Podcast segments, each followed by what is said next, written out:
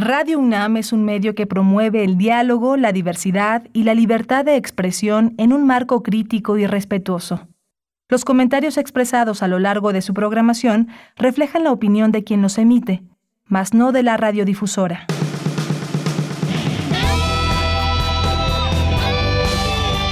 Prisma RU.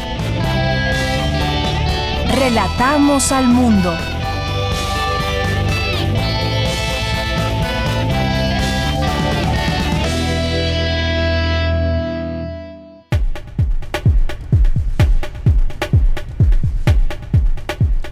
¿Qué tal? Muy buenas tardes. Muchas gracias por acompañarnos ya aquí en Prisma RU. Estamos iniciando este informativo en esta fecha, iniciando también el mes de junio, junio 1 de junio del año 2021. Un gusto saludarles todos los días. Es un gusto estar aquí con todos ustedes, presentarles nuestra información, nuestra propuesta informativa de todos los días. Ya también a, un, a unos días solamente de elecciones 2021, elecciones intermedias que tienen también un papel fundamental para el rumbo de México en cuanto a cómo estará, quedará conformada, eh, qué partidos políticos, qué representantes populares estarán representando a la sociedad en el Congreso, el Congreso Federal.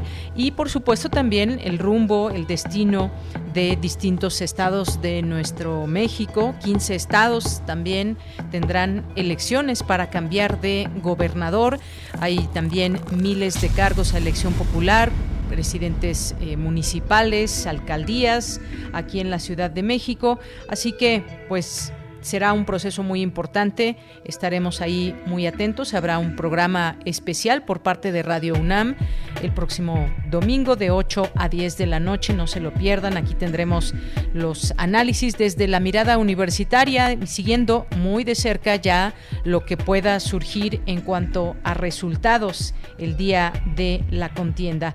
Así que pues de una vez anótelo en su agenda próximo domingo de 8 a 10 de la noche aquí en Radio UNAM, un programa especial que tendré oportunidad de conducir y en donde participarán también nuestros compañeros de Radio UNAM dando la información de lo que sucede en los estados en donde se van a llevar a cabo estas elecciones con respecto a gobernador. Y toda la información que usted desee saber hasta ese momento y lo que se tenga eh, como información y como resultados oficiales. Bien, y por lo pronto, pues aquí el día de hoy tenemos varios temas. Uno de ellos, ahora que se dio a conocer hace unos días esta degradación en seguridad aérea de México, cómo o qué impacto puede tener con el aeropuerto de Santa Lucía. Vamos a platicar de este y otros temas ligados al espacio aéreo con el ingeniero David Padilla, maestro en ingeniería con orientación en transporte por la Universidad Nacional Autónoma de México. Y vamos a tener después una conversación con la escritora Bárbara Jacobs, que pues, eh, se dio a conocer recientemente su libro Días de tu vida, esta novela dedicada a su hermana Patricia, que falleció hace siete años. El formato y la prosa, pues es muy interesante y ella ya nos platicará poco más acerca de este libro. Vamos a tener también aquí en este espacio, ya en nuestra segunda hora, una invitación al ciclo de cursos del verano de actualización, diálogos y más, así que no se lo pierdan el eh, pues esta posibilidad. Hay varios, varios temas dirigidos pues a un amplio espectro de participantes que quieren empezar a interactuar con estadística, matemáticas aplicadas, cómputo y ciencia de datos en el ámbito industrial y social. Así que esto eh, esta información importante desde el Instituto de Investigaciones de Matemáticas y Sistemas. Tendremos aquí ni más ni menos que al director del instituto, Ramsés Mena Chávez. Y vamos a tener hoy, hoy es martes de Poetas Errantes, hoy es martes de literatura, así que no se pierdan estas secciones. Y también como todos los días, cultura, información nacional e internacional. Y pues recuerden también nuestras vías de comunicación, arroba Prisma RU en Twitter, Prisma RU en Facebook. Y les saludamos con muchísimo gusto allá en cabina, en los controles técnicos Socorro Montes, en la producción. El día de hoy nos acompaña Denis Licea, a quien saludo con mucho gusto. Y aquí en los micrófonos les saluda Deyanira Morán. Estaremos de aquí hasta las 3 de la tarde con todos ustedes. Quédese con nosotros porque desde aquí Relatamos al mundo. Relatamos al mundo. Relatamos al mundo.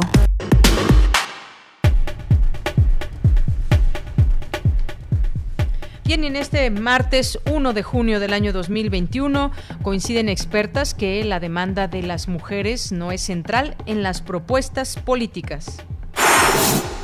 El estado del medio ambiente tiene un impacto para el bienestar social, señaló Julia Carabias Lillo al presentar el reporte Hacer las paces con la naturaleza, elaborado por la Organización de las Naciones Unidas. Destaca, destaca, Hugo Casanova Cardiel, director del Instituto de Investigaciones sobre la Universidad y la Educación, que la educación superior es un derecho de todas las personas, debe ser además un bien público, asegura. Y en los temas nacionales, el presidente Andrés Manuel López Obrador adelantó que ayer hubo detenciones por el asesinato de Alma Barragán, quien era candidata de Movimiento Ciudadano por la alcaldía de Moroleón, Guanajuato.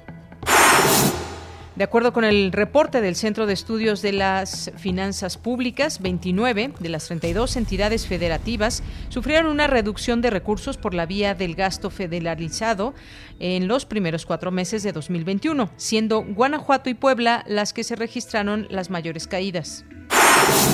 Tras la renuncia que presentó Omar Cervantes Rodríguez, la Secretaría de Gobernación, a cargo de Olga Sánchez Cordero, nombró al periodista Carlos Avilés Allende como nuevo vocero de la dependencia.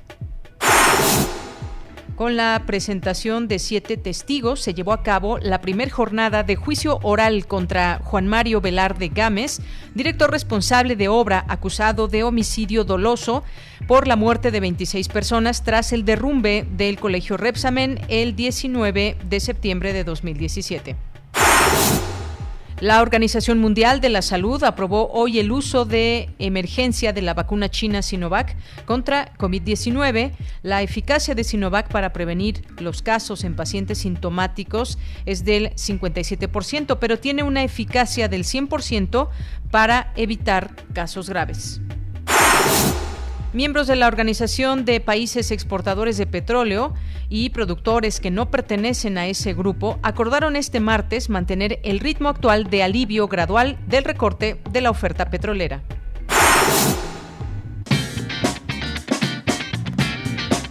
Hoy en la UNAM, ¿qué hacer y a dónde ir?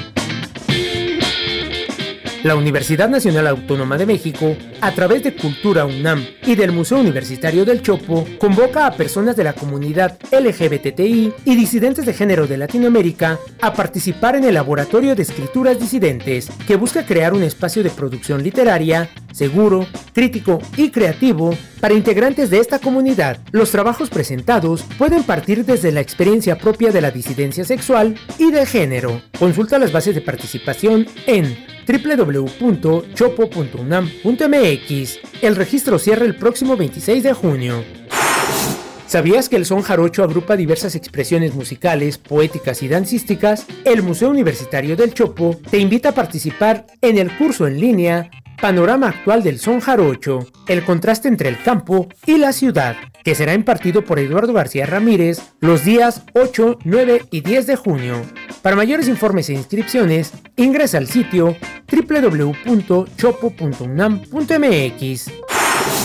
La Casa del Lago Juan José Arreola te invita a disfrutar del ciclo de conversaciones sobre producción y pensamiento sonoro, medios otros para diseñar espacios de escucha, donde podrás descubrir cuáles son las implicaciones técnicas, discursivas y estéticas que abanderan el ejercicio creativo de la producción sonora en México y América Latina. Este ciclo de conversaciones inicia hoy con el tema Memoria, Sonido y Narrativas en punto de las 17 horas a través del sitio oficial casadelago.unam.mx. Disfruta de las actividades a distancia de la Casa del Lago y recuerda, si utilizas cubrebocas, nos cuidamos todos.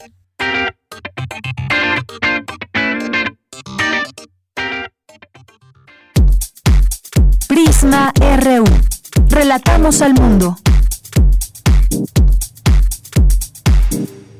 Bien, continuamos, continuamos y como todos los días tenemos la información de las autoridades de salud que informan que nuestro país superó este martes los 40 millones de vacunas de COVID-19 recibidas de diversas farmacéuticas, mientras una cuarta parte de la población adulta cuenta ya con al menos una dosis. Mientras tanto, aquí en la Ciudad de México y a partir de hoy y hasta el 5 de junio se aplicará la primera dosis de la vacuna a adultos de entre 40 y 49 años de edad en las alcaldías Coyoacán, Milpalta, Coajimalpa y Magdalena Contreras. También el día de hoy inicia la aplicación de la segunda dosis para adultos de 60 años y más que viven en las alcaldías de Álvaro Obregón, Benito Juárez y Cuauhtémoc. Eh, que ya digamos pues son los últimos con ellos en la Ciudad de México. Se terminaría ya la aplicación de la segunda dosis en adultos mayores de 60 años que viven en estas alcaldías. Y hasta el momento, México suma 223.568 muertos por coronavirus y 2.413.742 casos confirmados. Todo esto, toda esta información que le acabo de comentar con con información que viene de la Secretaría de Salud. Continuamos. Campus RU.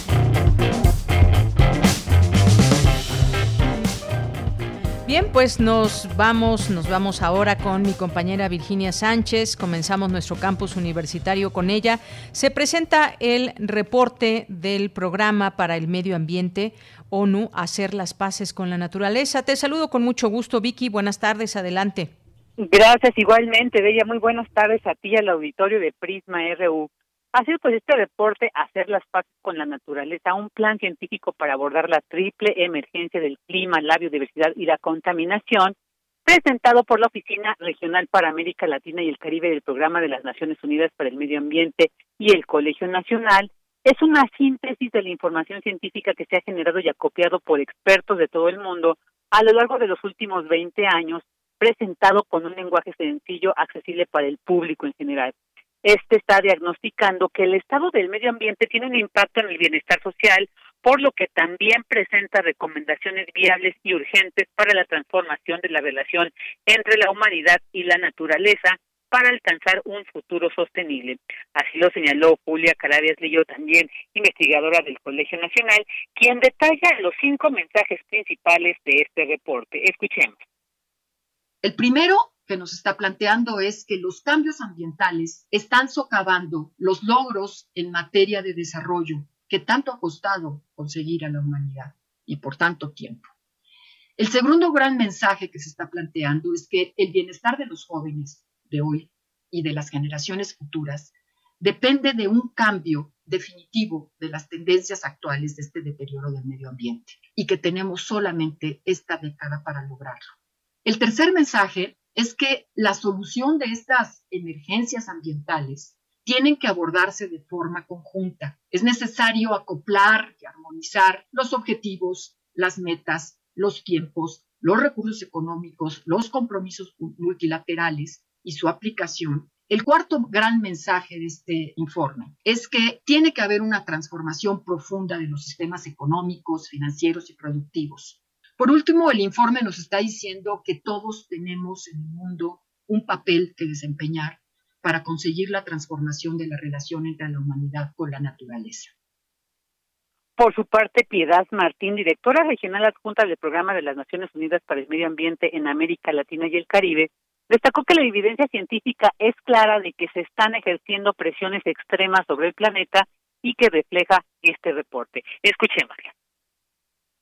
Parte de lo que yo creo que el informe dice de manera muy clara es romper con esta idea de que es el cambio climático el que está generando la crisis o va a generar la crisis más importante en todo el mundo y en la región y que hay una serie de otras crisis también estructurales como la pérdida de biodiversidad, la que tiene que ver con la contaminación, que tiene total relación con patrones de consumo y producción insostenibles y que están en nuestra mano cambiar.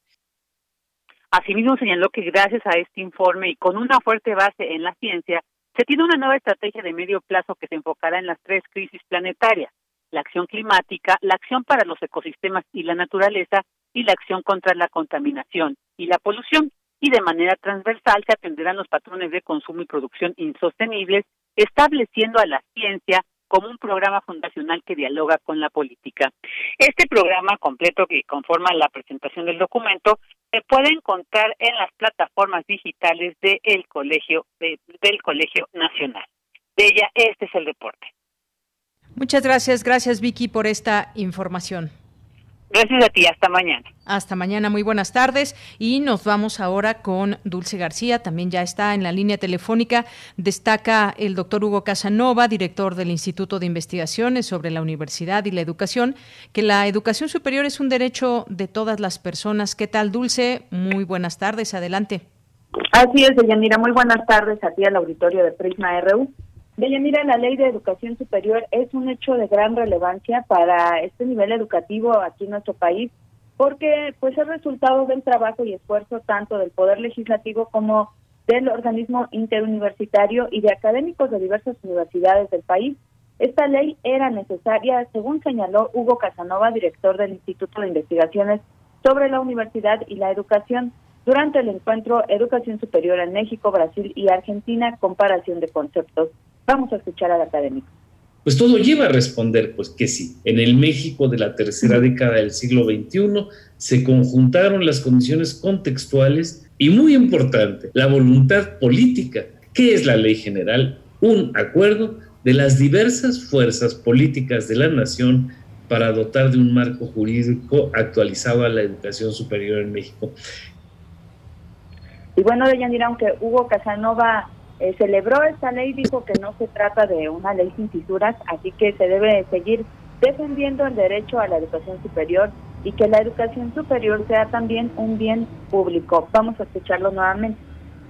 Esto es algo que ha sido recogido por diferentes organismos internacionales, que ha sido reivindicado en diferentes foros académicos y, y de política universitaria y me parece que en ese sentido la ley ha sido, ha sido muy sensible al reconocer que se trata de un derecho de todas las personas. Y bueno, en este encuentro de Yanira también estuvo presente Juan Carlos del rector de la Universidad Nacional de Río Negro en Argentina, y quien dijo que una diferencia con la ley de educación superior en aquel país es, por ejemplo, que las universidades privadas no pueden tener financiamiento del Estado. Dijo eh, que, esto es un hecho histórico. Escuchen. Históricamente se prohibió que haya subsidio del Estado a las universidades privadas. Es altamente regulatorio de la universidad privada por el sistema que en algún momento tienen que les cuento. Por lo tanto, en Argentina no tenemos una explosión de universidades privadas y tampoco tenemos universidades privadas con baja nivel de calidad, porque hay un contralor y hay una autorización que interviene la Agencia de Evaluación y Acreditación. Pero no puede haber subsidio para la universidad privada. Nació la universidad privada en el año 58 sin subsidio del Estado y no puede tener subsidio alguno. Mira, recordemos que la Ley General de Educación Superior garantizará el respeto a la autonomía universitaria y dará cumplimiento a los derechos de gratuidad, obligatoriedad, equidad y excelencia en este nivel educativo. Es la información. Dulce, muchísimas gracias. Gracias por esta información. Muy buenas tardes. Gracias a ti. Buenas tardes. Continuamos. Prisma RU. Relatamos al mundo.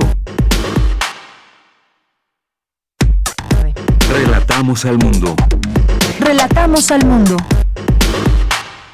Una de la tarde con 22 minutos. Le quiero dar la bienvenida al ingeniero David Padilla, maestro en ingeniería con orientación a transporte por la UNAM, quien ya está en la línea telefónica para abordar el tema de la seguridad aérea. Con él, ingeniero, bienvenido, muy buenas tardes. Buenas tardes. Pues, ingeniero, comenzar con este tema, esa pregunta que de pronto surgió, si la degradación de seguridad aérea en México afecta o no al aeropuerto de Santa Lucía. La dirección de la Agencia Federal de Aviación Civil afirma que se le da prioridad a esta eh, construcción de este aeropuerto para asegurar que cumpla con los lineamientos internacionales. Ingeniero, pues tras esta, esta calificación que eh, se degradó y los lineamientos internacionales estipulados por la Organización de Aviación Civil Internacional, surge la pregunta obligada sobre si esto podría afectar al aeropuerto de Santa Lucía. ¿Qué nos puede comentar sobre el tema? Bien, correcto. Eh, desde la perspectiva de, la, de esta degradación, eh, el tema es que si esto eh, continúa hasta el inicio de operaciones del aeropuerto de Santa Lucía, el detalle es que la afectación directa radicará en el hecho de que los operadores mexicanos no podrán hacer operaciones aéreas entre esa terminal aérea y cualquier aeropuerto de los Estados Unidos. Ese es concretamente el, eh, el, efecto principal que tendría una eventual prolongación de la degradación este, por parte de la FAA de Estados Unidos para respecto con este aeropuerto. Así es. Y bueno, pues eh, este aeropuerto internacional Felipe Ángeles que sigue en construcción, ubicado ahí en la base aérea militar de Santa Lucía, pues eh, no fue tomado en cuenta en esta auditoría realizada por las autoridades aeronáuticas de Estados eh, Unidos, de Estados Unidos, según tenemos esta información, según se puede leer los detalles. ¿Cuál debe, cuál debe ser la prioridad de este nuevo aeropuerto, pensando ya en esta situación de la calificación, ingeniero? Bueno, en realidad eh, esta, esta calificación, que es el programa IASA, se centra no en, evaluar las terminales aéreas per se, sino más bien en este en, cuestiones de legislación este, aérea, básicamente en, en lo que está enunciado en los anexos 1, 6 y 8 de la OASI, que tiene que ver con temas de licenciamiento del personal, tanto eh, técnico como este, no técnico, operación de aeronaves y aeronavegabilidad. Entonces, no es propiamente que los aeropuertos entren como, como tal o sean objeto de esta, de esta evaluación. Sin embargo, pues el aeropuerto de Santa Lucía sí tiene que tener eh, presente que todas las acciones encaminadas a la conservación y a la manutención de la seguridad eh, operacional aérea sea eh, fehacientemente eh, cumplida. Y ese es el objeto y eso es un aspecto que, esta terminal aérea debe de tener muy presente para que no se tengan problemas al futuro relativos a este tema. Efectivamente. Y pues eh, otra, otra pregunta, ingeniero, sería en este sentido, tras el anuncio, pues cómo, tras este anuncio, cómo, cómo hacer para regresar a la calificación y que cumpla con todos los lineamientos, qué acciones continuas se deben tomar en cuenta, porque pues ya después de esta eh, calificación, yo me imagino que las autoridades que tienen que ver con todo esta, esta situación, pues estarán teniendo ya manos a la obra para recuperar la calificación que se tenía y pues no exista ningún problema con las afectaciones que se puedan tener. Eh, ¿Qué acciones se deben tomar en cuenta, ingeniero? Bueno, como le comentaba hace un momento, en realidad este, esta evaluación tiene que ver con la legislación aeronáutica.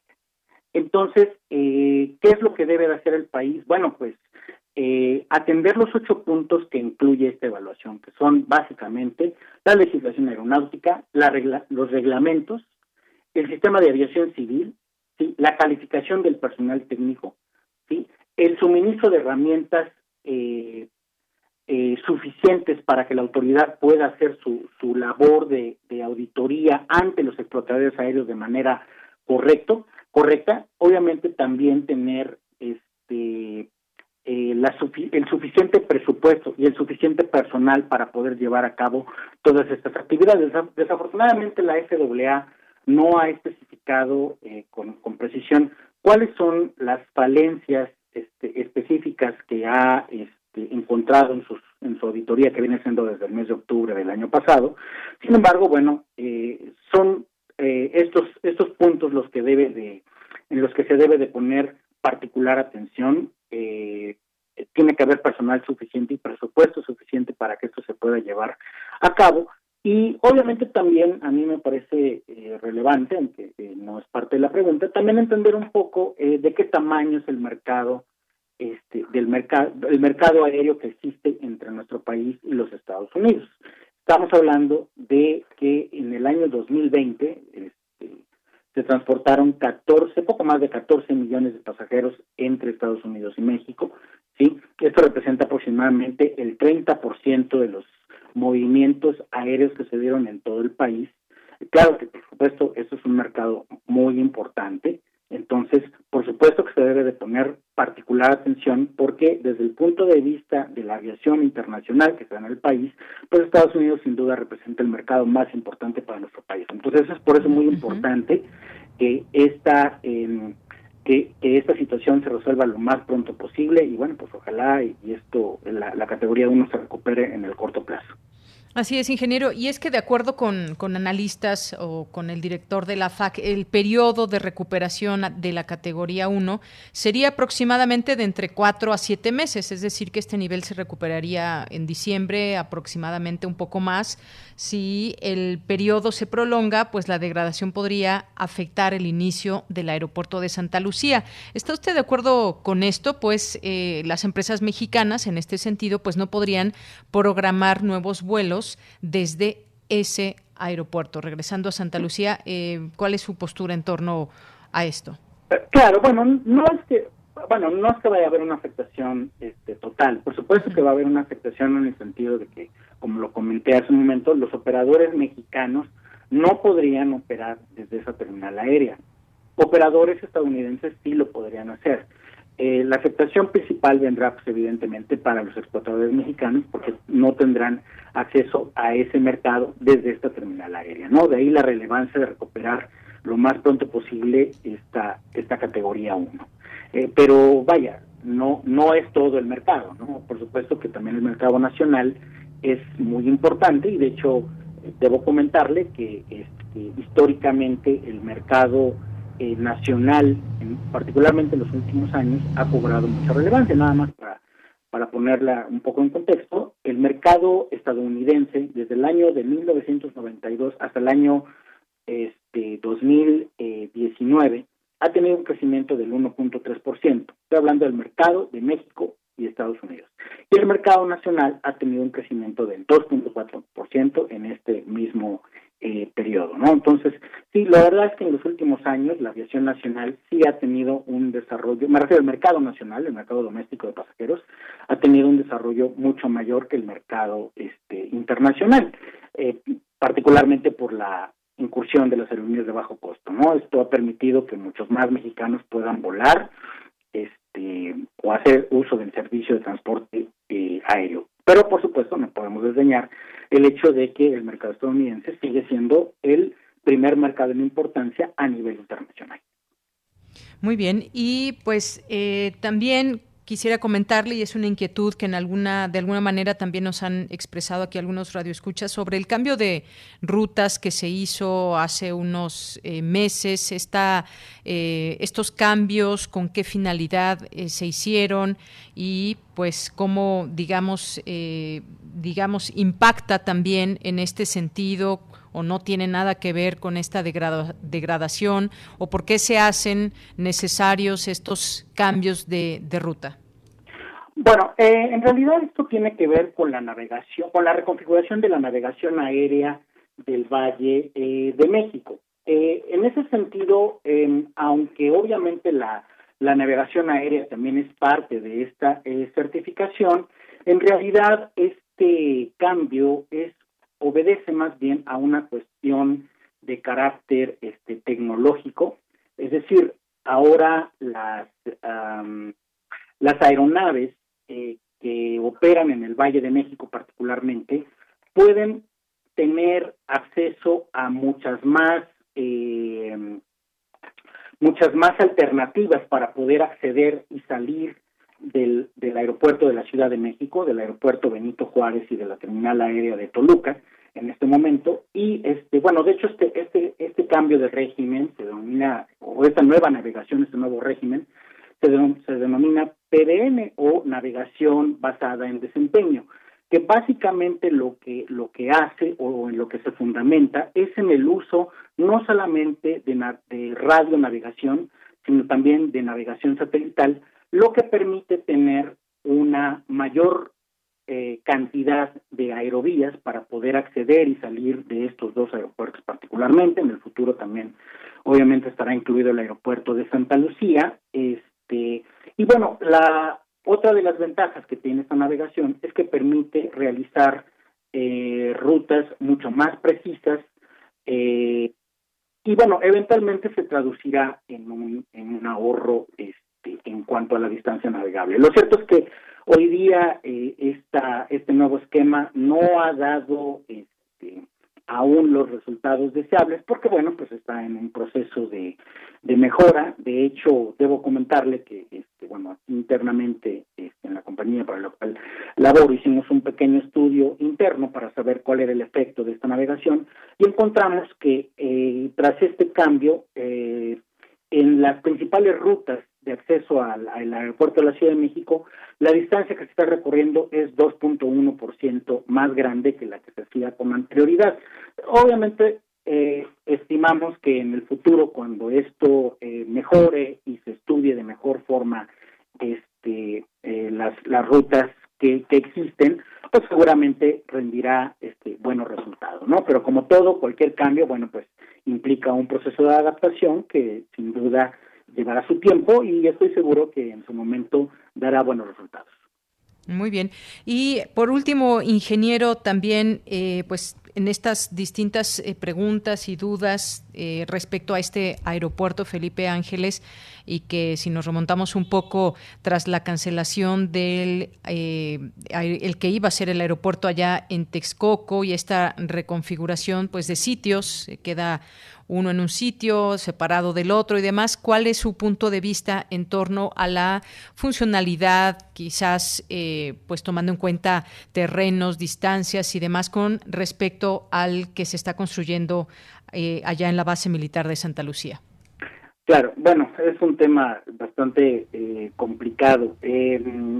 no es una respuesta sencilla. bueno, partamos del hecho de que bueno el gobierno federal ha tomado la decisión de, reconfigurar este eh, la operación eh, aeronáutica del Valle de México este, usando tres aeropuertos en lugar de usar este uno. Eh, bueno obviamente el, el, haber este, tenido continuidad con el aeropuerto de Texcoco, pues sí habría unificado de manera importante la operación aeronáutica este, de todo el Valle de México. Y, bueno, pues eh, eh, sin embargo, bueno, pues ya que se tomó esta decisión, lo cierto es que para que este sistema funciona, funcione, eh, hay un aspecto que es fundamental para que esto pueda operar de manera correcta, que es que el aeropuerto de Santa Lucía y el aeropuerto de Toluca tengan una accesibilidad adecuada para que los pasajeros puedan considerar a estos dos terminales alternas como una opción real de salida. Entonces, eh, en ese sentido, eh, me parece que uno de los aspectos que el gobierno federal debe de tener muy presentes es que este, un aeropuerto, por muy buena infraestructura que tenga, si no tiene un buen sistema de acceso, la verdad es que va a complicar muchísimo la operación de, de la terminal. Entonces, en ese sentido, eh, bueno, entiendo que se está haciendo un esfuerzo muy importante por dotar de vías adecuadas, ya sea en la modalidad pública o en la modalidad privada, al aeropuerto de Santa Lucía. Entiendo que lo mismo está haciendo con el aeropuerto de Toluca, en el sentido de que el, el tren México-Toluca podrá ser un articulador importante para poder también considerar este aeropuerto como una alternativa, ¿no? Entonces, bueno, si la realidad es esta, pues lo que tenemos que hacer es tener presentes que el, el sistema, este, los sistemas de enlace entre estos tres aeropuertos deben ser adecuados para que esto pueda funcionar de manera adecuada. Bien, como usted decía, pues no es una, una respuesta fácil, se tienen que tomar en cuenta distintos elementos. Y bueno, quizás eh, la pregunta sea pues estar, si este aeropuerto estará a, la altura de lo que requiere México técnicamente hablando y pues eh, entendemos que se está haciendo de esta manera, esta reconfiguración, esta eh, construcción porque, como usted dice, tenemos otros aeropuertos y entre la conectividad, vuelos y demás, pues lo que, lo que se tiene que plantear pues es eh, más allá también de, lo propiamente técnico, que es lo más importante también hablar del espectro y de esta parte técnica y de funcionalidad de los aeropuertos que, que se tienen y esta interconectividad. ¿Algún comentario final que quiera hacer, ingeniero? Sí, bueno, pues eh, eh, al respecto, eh, la verdad es que Santa Lucía, en honor a la verdad, es un aeropuerto de, de, de, primer nivel, o sea, en ese sentido, el proyecto sí tiene la altura, digamos, que merece el, el país en cuanto a este eh, eh zona aeronáutica. Eh, la verdad es que está destinado a convertirse en el aeropuerto más importante del país. Ningún aeropuerto en el país tendrá la infraestructura y el tamaño que tendrá el aeropuerto Felipe Ángeles. En ese sentido, a mí me parece que el, proyecto es muy muy interesante, muy este completo. Eh, lo único que hay que tener eh, presente, pues, es que eh, se debe de buscar eh, la mejor manera de que estos tres aeropuertos, me refiero al aeropuerto Felipe Ángeles, al aeropuerto Benito Juárez y el aeropuerto de Toluca, puedan integrarse eh, de manera eh, conveniente para que el pasajero, que al final de cuentas es quien tendrá estos beneficios, pueda acceder a tres buenas terminales aéreas. Obviamente también es importante que los aeropuertos existentes como nuevos eh, conserven un, un, nivel de infraestructura conveniente y adecuado, que los mantenimientos se lleven a cabo de manera correcta. ¿Para qué? Pues para que la experiencia del pasajero, tanto nacional como extranjero, o los pasajeros que llegan por primera vez, pues tengan una, una, este, una buena experiencia. Muy bien. Pues muchísimas gracias, ingeniero, por estar con nosotros, platicarnos de este tema, respondernos algunas, algunas dudas. Le agradezco mucho y muy buenas tardes. Muchísimas gracias, un placer. Hasta luego. el ingeniero David Padilla, maestro en ingeniería con orientación a transporte por la Universidad Nacional Autónoma de México. Continuamos. Relatamos al mundo. Relatamos al mundo. Tu opinión es muy importante. Escríbenos al correo electrónico prisma.radiounam@gmail.com. Una de la tarde con 40 minutos y como les había comentado al inicio de esta emisión de Prisma RU aquí en Radio UNAM, tenemos ya en la línea telefónica a la escritora, ensayista, traductora, articulista mexicana, Bárbara Jacobs, que nos acompaña el día de hoy aquí. ¿Qué tal, Bárbara? Bienvenida, muy buenas tardes. Pues hola, ¿qué tal? Eh, con mucho gusto de hablar con ustedes. Pues muchas gracias, gracias. Tengo en mis manos este libro, Días de tu vida, que pues lo he disfrutado bastante y me gustaría pues que nuestro público conozca un poco más de él, pero en tu propia voz, este libro de editorial Era, que pues es una, una, memoria, memoria de pues a partir de la, de la muerte de tu hermana, una novela que pues dentro de esta de este mismo texto pues se cuenta en esa agonía eh, los recuerdos la memoria a una reportera que también es uno de los personajes de esta esta novela digamos que es a quien se le cuenta. Platícanos un poco de esta esta novela por favor Bárbara. Así es cómo no. Eh, mira como observas, que me parece muy acertada tu observación, se trata de, de una novela mm, que en el fondo es, eh, yo prefiero llamarla una memoria ficcionalizada. porque como tú podrás ver, em, o el lector podrá ver, pues todos los datos son comprobables, son reales, pero la forma en que está narrado es completamente em, pues producto de la ficción. Son la es la forma de la ficción la que la que permitió eh, que esta versión de, de la historia eh, surgiera, cobrara vida y surgiera.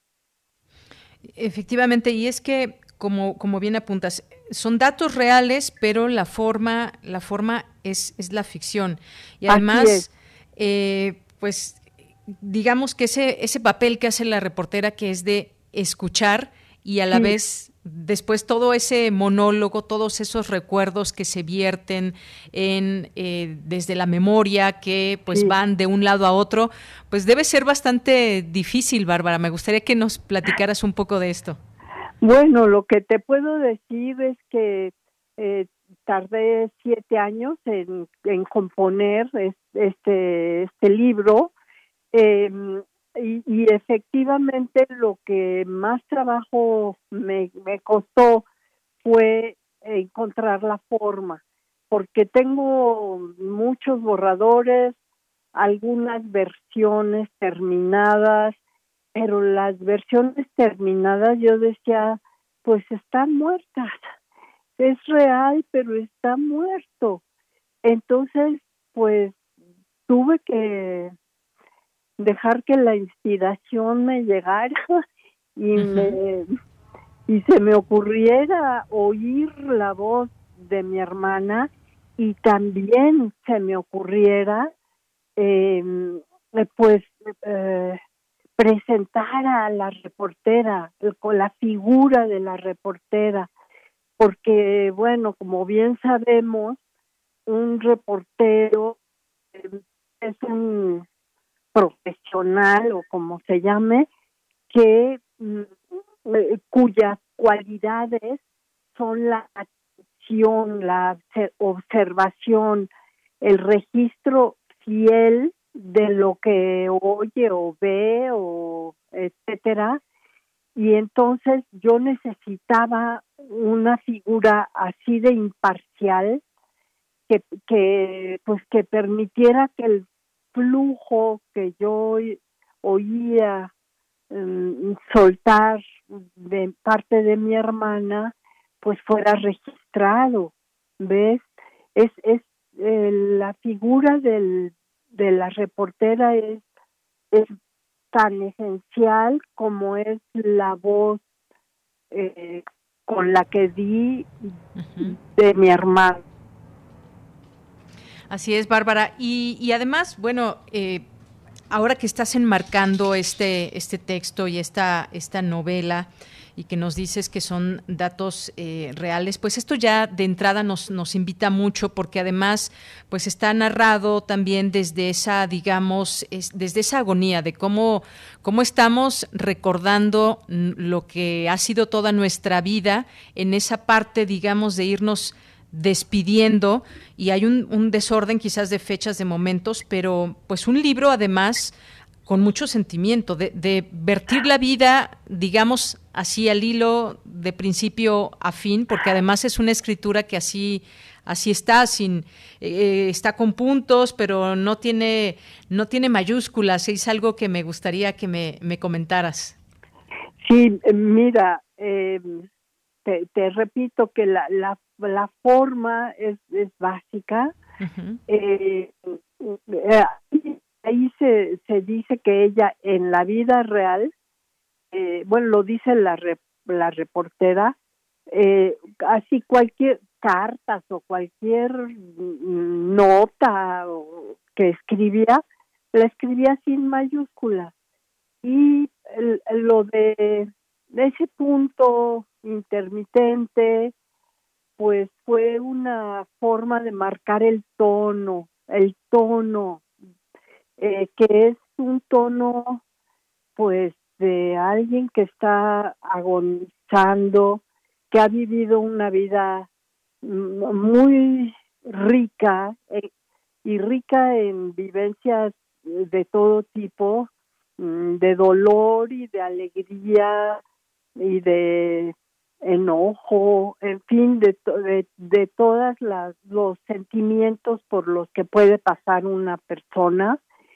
Y, y pues esa, esa fue la manera de, captar eh, su, su humor, su humor irónico, su, digamos, desapego en, en esos momentos de, de la vida con serenidad, fíjate, con humor. Eh, un, un humor, no sé, quizás lo llamen, no, yo no quiero, yo quiero llamarlo un humor sutil, sutil, eh, irónico, eh, de alguien que ya pasó por todo eh, y que está sereno, a, sabiendas de que se está despidiendo. Es eso justamente cómo, cómo, cómo se da esta conversación, esto eh, que está sucediendo en el momento de la despedida de, esta vida. Y es. que muchas veces pensamos cómo será esa huella que, que dejo, que voy a dejar en la vida para mis seres queridos, sobre todo, y, y, pues de pronto hay quien hace confesiones o escribe cartas o, conversa, pero en este caso alguien más lo narra. En este caso, en este caso tú como escritora narras esa parte con, con, los datos reales y como decías al inicio, con esa memoria ficcionalizada. Y esto nos invita sin duda a, a conocer esa, esa vida que tú describes desde esa agonía, pero que también nos lleva a reírnos, a, tener esas emociones que, pasa cuando uno relata, relata su vida. Pues sí, y mm, mm, aunque hubiera risa, lo que más bien hay es sonrisa, que es otro humor, es otro tono, ¿me entiendes? La, vida de, de, mi hermana fue extraordinaria. Eh, ¿Qué te diré? Era una persona extremadamente sociable, extremadamente acogedora, al, al hospitalaria em, de todo tipo de personas y, a lo largo de pues 30 años eh, desde personas de renombre mundial hasta personas comunes y corrientes. Eran tan amigos de ella unos como otros. Y, y bueno, ella sabía, sabía eh, ser hospitalaria, tenía esa tendencia al grado de que llegó a publicar un diccionario enciclopédico eh, de mexicanos de origen libanés y de otros pueblos del Levante eh, inundados en México en el siglo XX. Entonces, imagínate un diccionario ¿eh? publicado, pues recogió a mucha gente y, y, y, dejó, bueno, mucha gente notable en este caso, pero dejó inconcluso otro escenario parecido, nada más que en vez de personas notables que inmigraron a México en el siglo XX, pues se trata de artistas intelectuales, médicos, todo tipo de, escritores, todo tipo de gente, pero no necesariamente eh, libanesa o de los pueblos de por allá. ¿Me entiendes? Entonces, eh, bueno, está pendiente eh, esa ese otro esa otra muestra de su corazón, de cómo cómo acogía, cómo le interesaba a la gente y cómo sabía mm, conservarla, fíjate. Entonces, eh, cuando ella estaba pues en sus últimos momentos, casi no podía hablar, obviamente. Yo estuve con ella y su hijo estuvo con ella, em, pero ella pues ya no, no podía hablar, pero éramos tan cercanas, ella y yo, que yo, que nos, yo sabía todas, ¿me entiendes? Toda. Eh, ya fuera que estuviéramos juntas o que cada una estuviera no sé dónde, se enteraba. Eh, eh, fuimos como siamesas. Entonces yo sentí, me quedé con la sensación de que yo tenía que recoger su vida.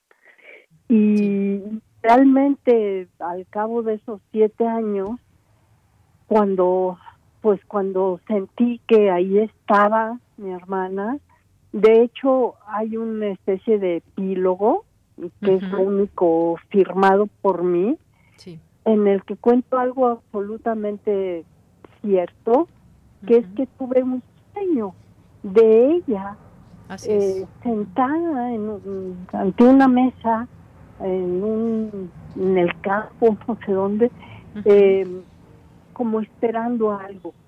Y mi interpretación es que lo que estaba esperando es que para ella pudiera de veras descansar en paz, de veras irse, de veras eh, despedirse, pues yo tenía que sacar adelante el, registro de su vida. Y bueno, ahí está. Ahí está este registro de, de su vida y que además, Bárbara, pues creo que nos has contado y nos has dejado también a quienes no han todavía leído esta novela a que pues tengan muchas ganas de escribirlo por todo lo que nos has dicho. Eso nos genera también o genera cierta cierta curiosidad. Yo estoy a punto de terminarlo y pues bueno no, no se puede uno despegar. más te vale llegar al final claro y ojalá eh, pues los lectores he tenido noticias de algunos y bueno, pues sí están, sí, sí está funcionando la novela. ¿eh? Así es. Y, bueno, pues eh, el último libro, Bárbara. Sí. ¿Será el último libro entonces? Bueno, yo creo, yo creo que sí. Yo no siento que ni haya la la ilusión, en el deseo de escribir nada más, pero yo tengo pues varios, ¿qué te diré? Cinco o seis eh, libros en proceso de asuntos publicados aquí y allá, no recogidos en libro, que mm, pensado por lo menos dejar listos, si no ver publicados, sí dejarlos listos. Esa intención tengo y espero tener el ánimo de lograrlo. Bien, pues estaremos en esa espera y por lo pronto, por lo pronto, pues recomendamos desde aquí Días de tu vida, Bárbara Jacobs, editorial Era. Muchas gracias por estar con nosotros, Bárbara. Un abrazo. Muchas gracias a ti y a la UNAM, a Radio UNAM, etcétera. Muchas gracias. Hasta luego. Hasta luego. Bien, pues muchas gracias a Bárbara Jacobs por haber estado aquí con nosotros, escritora, poetisa, ensayista, traductora, articulista mexicana y bueno, pues platicándonos ella de esta novela que está en estos días, que la pueden conseguir ya en las librerías, como les decía, es de editorial Era y pues sin duda eh, lo que ella nos platica, nos invita también, por supuesto, a conocer este texto. Yo los invito también porque ya prácticamente estoy hacia el final de esta novela y pues desde esa voz, como ella decía, desde esa voz de la agonía, cómo se cuentan todas estas vivencias. Bien, pues nos vamos a ir ahora con la voz de Margarita Castillo. Vamos a escucharla. Palabras germinadas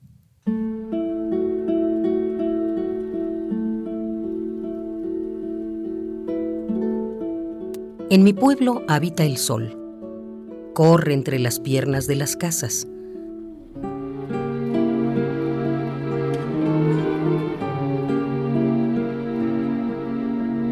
Trepa y se columpia en los árboles. Se baña de polvo como los niños y sonríe al mojar sus pies a la orilla del río.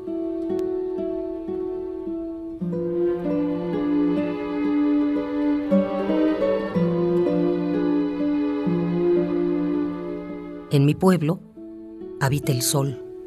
Es el duende de los caminos. Es gavilán que esparce la luz. Es el fulgor del agua dormitando en el pozo.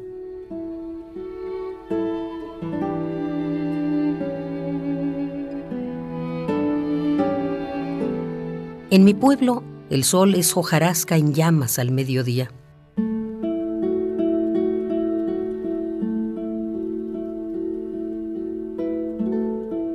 En mi pueblo habita el sol, corre entre las piernas de las casas.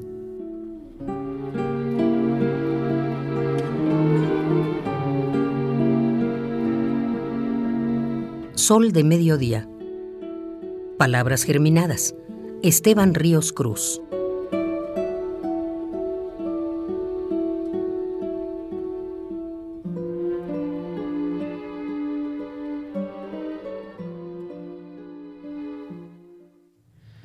Gracias a Margarita Castillo y esta lectura.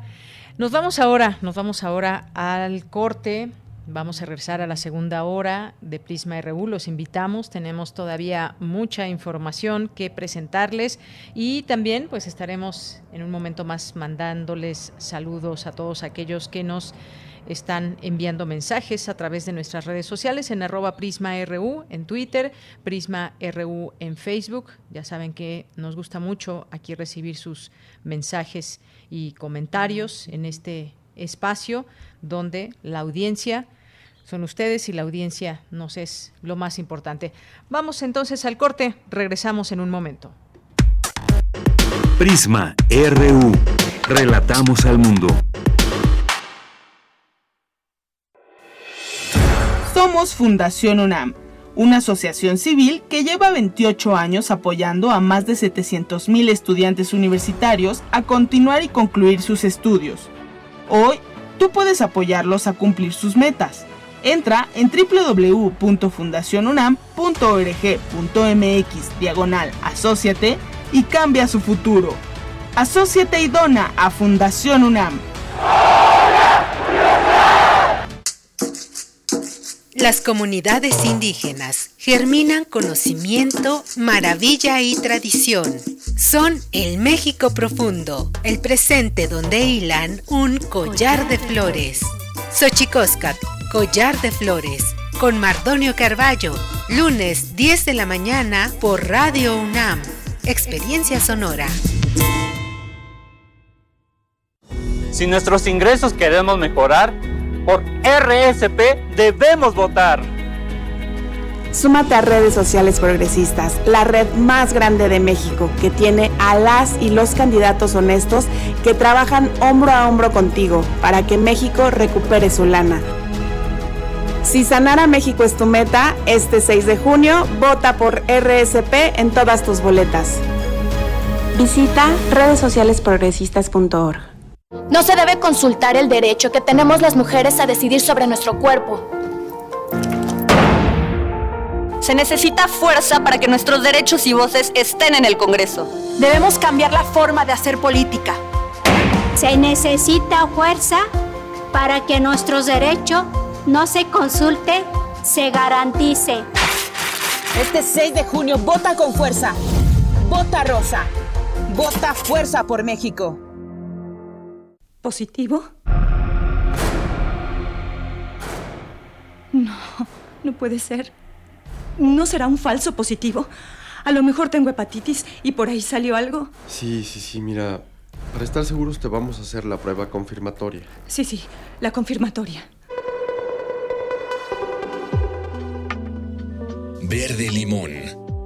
Radiodrama sobre un gran amor que tendrá que afrontar un serio problema. Sábado 5 de junio a las 20 horas. Radio UNAM. Experiencia sonora.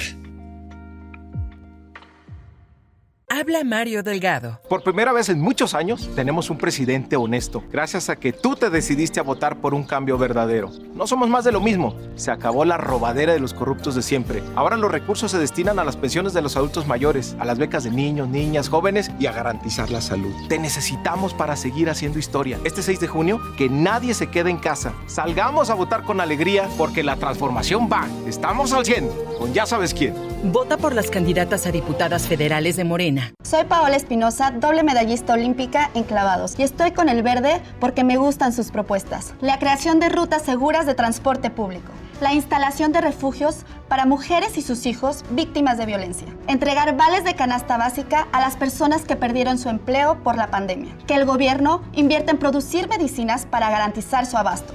Somos candidatos del Partido Verde y estas propuestas resuelven problemas reales. Tú puedes ayudar a hacerlas realidad. Relatamos al mundo. Relatamos al mundo.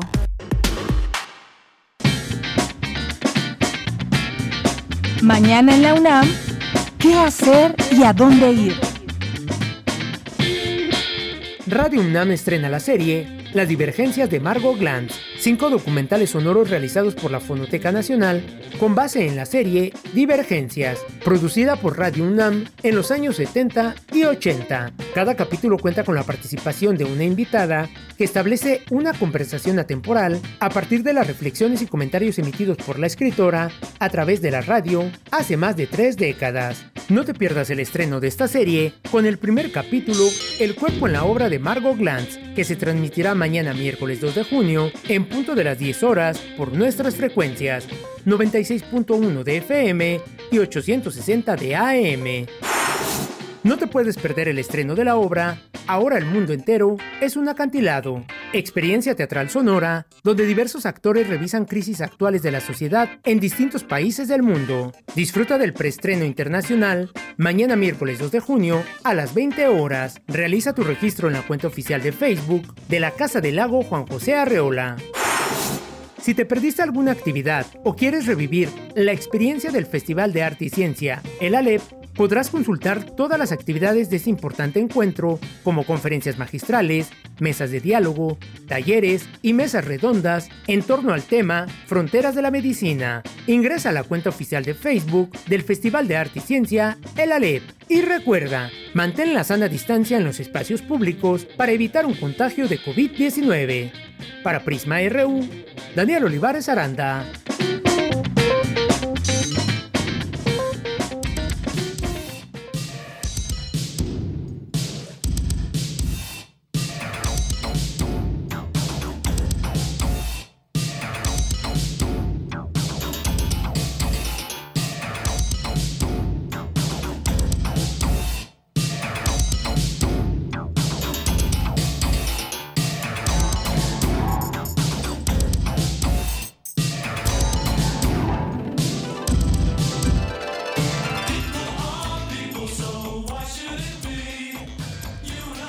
Bien, pues estamos escuchando de fondo a Depeche Mode, esta canción que se llama People Are People. Escuchen la letra, la pueden encontrar también, por supuesto, en español. Tiene mucho sentido hoy en día esta, bueno, siempre esta, esta canción y estas frases poderosas que contiene esta canción. Eh, ¿Por qué debemos llevarnos tan mal? ¿Por qué odiamos aunque alguien no nos haya hecho nada malo? Cuando pues aún cuando incluso ni nos conoce o cuando nos conoce y nos odiamos entre nosotros, habrá que reflexionarlo un poco más. Vamos a escuchar un poco de esta canción que hoy ponemos porque un día como hoy de 1959 nació el baterista Alan Wilder.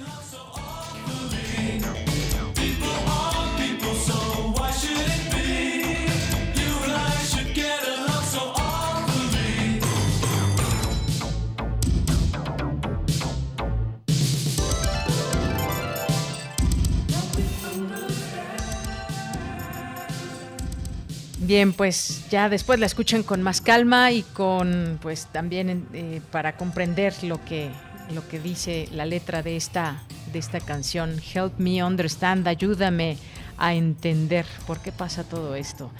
Bueno, pues nos vamos ahora a los saludos, por supuesto, de las personas que nos acompañan día a día en el programa y que nos nutren con sus, con sus conocimientos, que nos comparten también esta eh, posibilidad, esta posibilidad de llegar hasta ustedes y de saber, pues, qué es lo que, qué es lo que piensan de este programa, de los contenidos y de todo lo que se va generando en el trabajo diario. Gracias a Jean-François, gracias a Rebeca Vega, eh, que nos dice al escuchar a la escritora, a Bárbara Jacobs, es asombroso el hecho de tener una persona amada y después perderla y si es nuestro familiar, incrementa nuestro idílico pensamiento de su manera de ser. Se escucha interesante. Gracias, Rebeca. Eh, también por aquí los poetas errantes que en un momento estarán con nosotros. Gustavo Pérez Ramírez, también gracias. Daniela Guerrero, a nuestros amigos de Corriente Alterna. Aquí más de, más de 93 millones de mexicanos podrán votar el próximo 6 de junio, día en que se celebrarán las elecciones más grandes de la historia del país. Un reto para las y los periodistas que cubrirán la jornada y nos dejan, pues aquí algunos consejos periodísticos para cubrir las elecciones.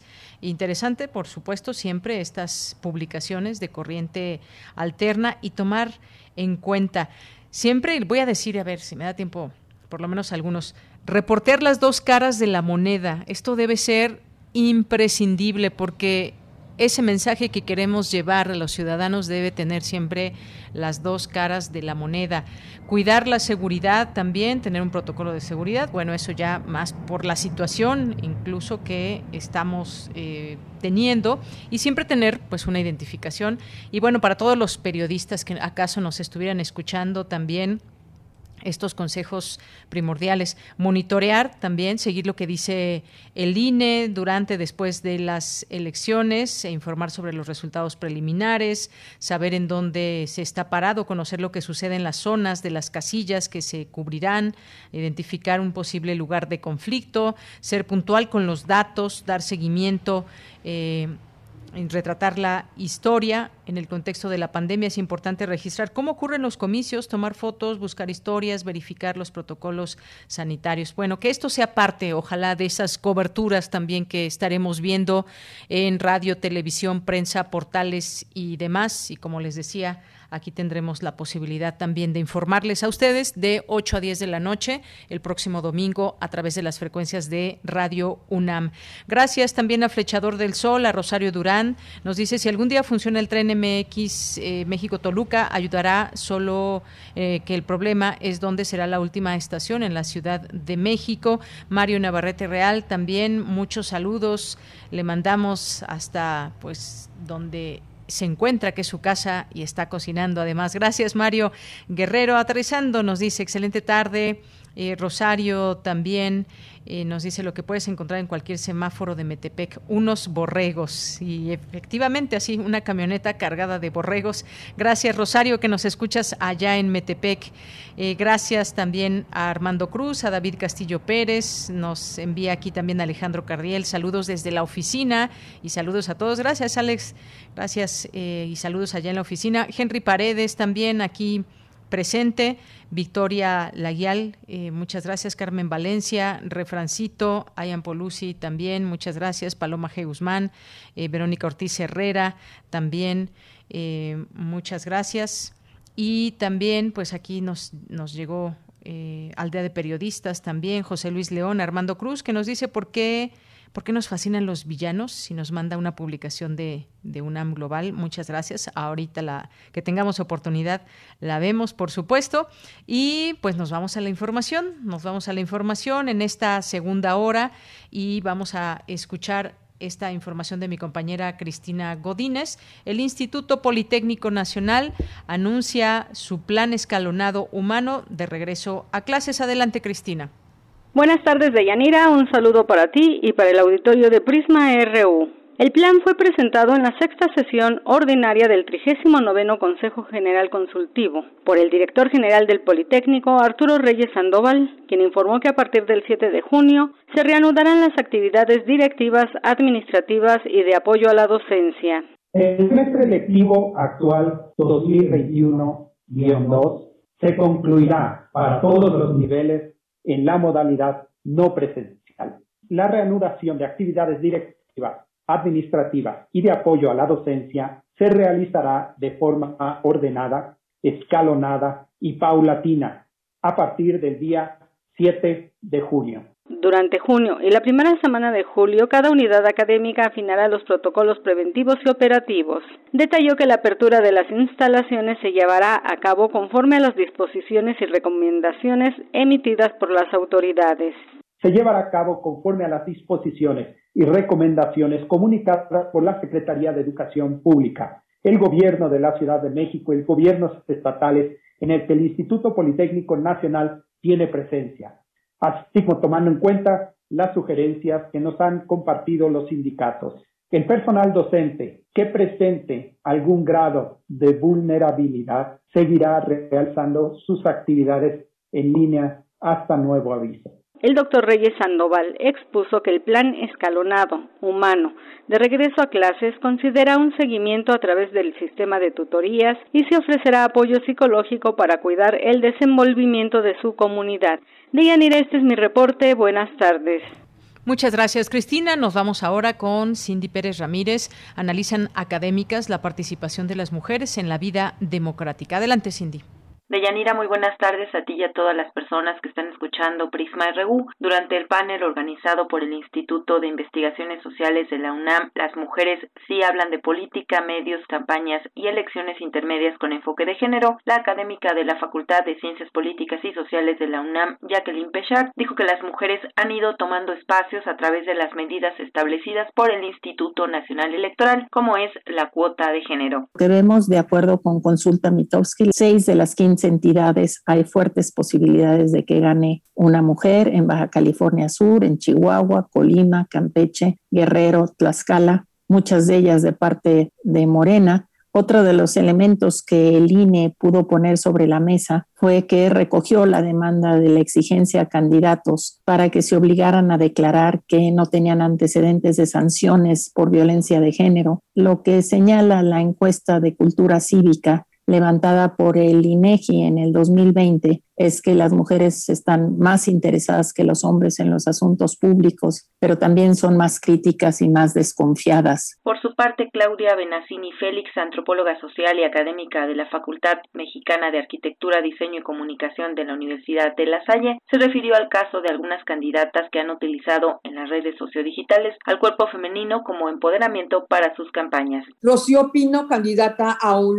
distrito, bueno, ella acaba de renunciar por el, este, la ciudad de Hermosillo, Sonora, la idea de apoyar los implantes de seno para las mujeres que han pasado por algún tipo de mastectomía. Ella considera que la mastectomía es un tipo de mutilación, que hay una representación absolutamente tradicional de la imagen femenina. Es decir, yo, eh, yo estoy a dieta, eh, yo, este, yo soy mejor que la otra morena. Eh, estas mujeres además se caracterizan justamente por, han trabajado en este mismo sentido, sin ninguna intención de profundizar en esto, sino más bien de llegarle a un electorado que responde muy bien a este perfil. Son jóvenes que poco informados, eh, a los que se les puede atraer justamente con los memes. Deyanira, el proceso electoral 2021 cuenta con una cifra histórica en participación de mujeres como candidatas, luego de que la reforma de 2014 en la materia obligó a los partidos políticos a reservar 50% de los espacios para ellas. De 69.687 candidatos que buscan ser elegidos el próximo 6 de junio, 51.5% son mujeres. Hasta aquí la información.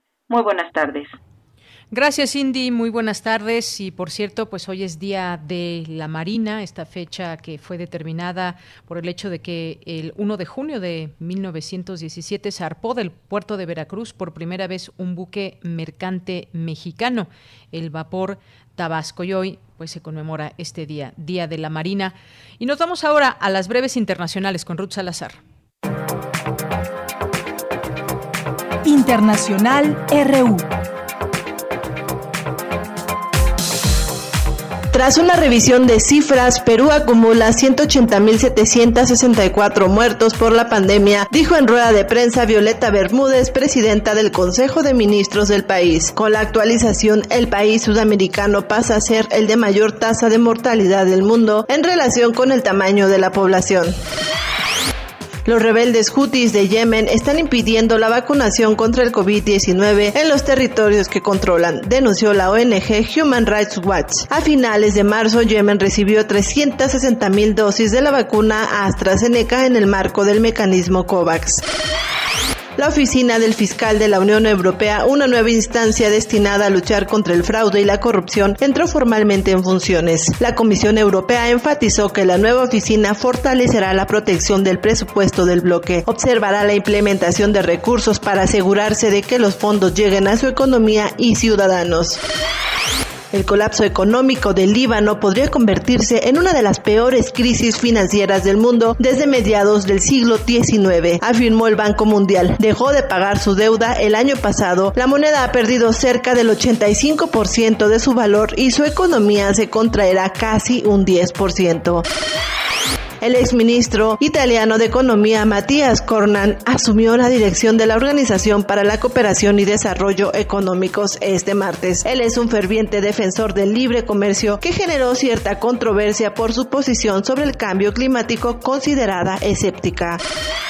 El Vaticano introdujo en el Código de Derecho Canónico un artículo que contempla la pedofilia y especialmente los delitos de abusos contra menores cometidos por sacerdotes, una medida exigida por las víctimas. Grupos indígenas en Canadá pidieron una búsqueda a nivel nacional de fosas comunes en sitios de escuelas residenciales después de que el descubrimiento de los restos de 215 niños de una antigua escuela la semana pasada conmocionaran al país. Relatamos al mundo. Relatamos al mundo. Queremos escuchar tu voz. Nuestro teléfono en cabina es 55 36 43 39. Bien, continuamos. Muchas gracias por estar aquí con nosotros. Después de la información internacional, pues continuamos con esta información. Les habíamos también anunciado cuando, cuando comenzamos el programa este ciclo de cursos del verano de actualización, diálogos y más. Cursos dirigidos a un amplio espectro, pero pues dejemos que nos platique todo, con todo detalle. El director del Instituto de Investigaciones en Matemáticas y en Sistemas, quien ya está en la línea telefónica. ¿Qué tal, eh, director Ramsés Mena Chávez? Muy buenas tardes. Hola, muy buenas tardes, Deyanira. Muchas gracias por el espacio y a tu audiencia por darnos este lugar para, para comentarles un, plaquito, un poquito, platicarles sobre el verano de actualización que estamos organizando aquí en el instituto es realmente respuesta a una necesidad que se ha venido dando a través del tiempo de mucha gente de la industria y también de la academia que pues, realmente quieren eh, actualizarse o formarse en algunas de las líneas que, que la gente del instituto trabaja. Eh, no sé, en realidad es, es eh, una iniciativa que pertenece a un a lo que se, ya como ya mencionaste, Diálogo CIMAS. es un verano de actualización. La idea es que sea cada cada año, esperemos que así sea. Eh, nos estuvimos esperando un poquito para lanzarlo por la cuestión de la pandemia, pero eh, dijimos, no, ya es momento de aprovechar y, estamos partiendo ahorita con la versión virtual. Eh, hay cuatro cursos que son bastante interesantes, que van desde los básicos de, programación en, en, un sistema, en un lenguaje de programación que se llama R, que es muy usado ahorita en la ciencia de datos, hasta ciencia de datos para empresarios, pasando por eh, cuestiones de estadística para cyber security y también en redes neuronales. La verdad es que está muy interesante. Eh, ojalá y puedan aprovecharlo. Efectivamente, y bueno, pues la pregunta obligada también para quienes nos están escuchando y puedan tener un poco más de información, ¿a quién va dirigido estos, eh, estos cursos eh, para que los que nos estén escuchando quizás tengan ahí algunas preguntas? ¿Quiénes pueden participar? ¿Cuál es, digamos, el interés que une a las personas que puedan ser parte de este verano de actualización de estos eh, cursos, doctor? Sí, mira, este, en realidad eh, bueno, la, misma selección de cursos como que autodirige un poco la audiencia, gente que de alguna manera interactúa con la ciencia de datos, con los métodos computacionales, las matemáticas aplicadas en general, pero no tiene un requisito fuerte en cuanto a la formación, o sea, no está, no está dirigido especialmente para, qué sé yo, estadísticos o matemáticos, sino para gente que interactúan con ello, y eso implica profesionistas de una amplia gama de, de áreas, que día con día y ahora más con la pandemia han estado empezando a utilizar este tipo de, de herramientas ¿no? para su análisis.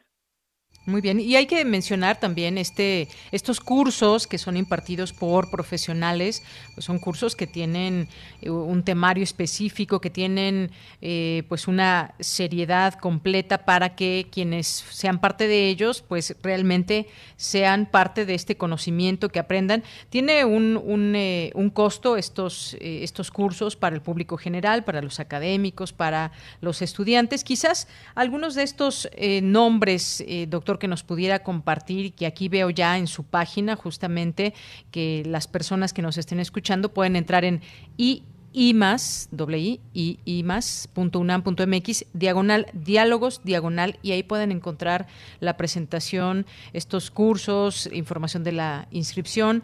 Por ejemplo, está este Ciencia de Datos para Empresarios, que comenzará el próximo junio 14 al 17 y pues eh, aquí vienen los horarios de 6.30 a 9 y viene una pequeña explicación de, de, este curso y quién lo, quién lo va a impartir. Hay otro tema, por ejemplo, el ABC del análisis de datos con la maestra Claudia Juárez, también que inicia el próximo 14 eh, de junio. Está el tema de métodos estadísticos aplicados a ciberseguridad, que además es un tema muy actual. ¿Cómo se abordan estos, estos cursos? Desde, digamos, ¿se necesita algún conocimiento previo para, para tomar estos cursos, doctor? Eh, en efecto, como te mencionaba en, un principio, depende del curso. Algunos cursos requieren algún conocimiento básico, por tal vez en, en, término, comienzo con lo que estás este, terminando tú ahorita, que es el, el de ciberseguridad y estadística, realmente eh, se van a ver algunas de las cuestiones realmente estadísticas en una problemática que son de día con día, ¿no? Que vivimos ahora con todo esto de, la, de, los temas de seguridad cibernética y en realidad eh, a lo mejor un conocimiento básico en cuanto a la parte de estadística o de cómputo es favorable, pero insisto, no está eh, orientado nada más para el profesionista que se dedica única y exclusivamente eso, ¿no? En ese caso, en el particular de ese curso, a lo mejor sí es este importante destacar que es la primera vez que se da un curso, yo creo, de ese, de ese tenor en México.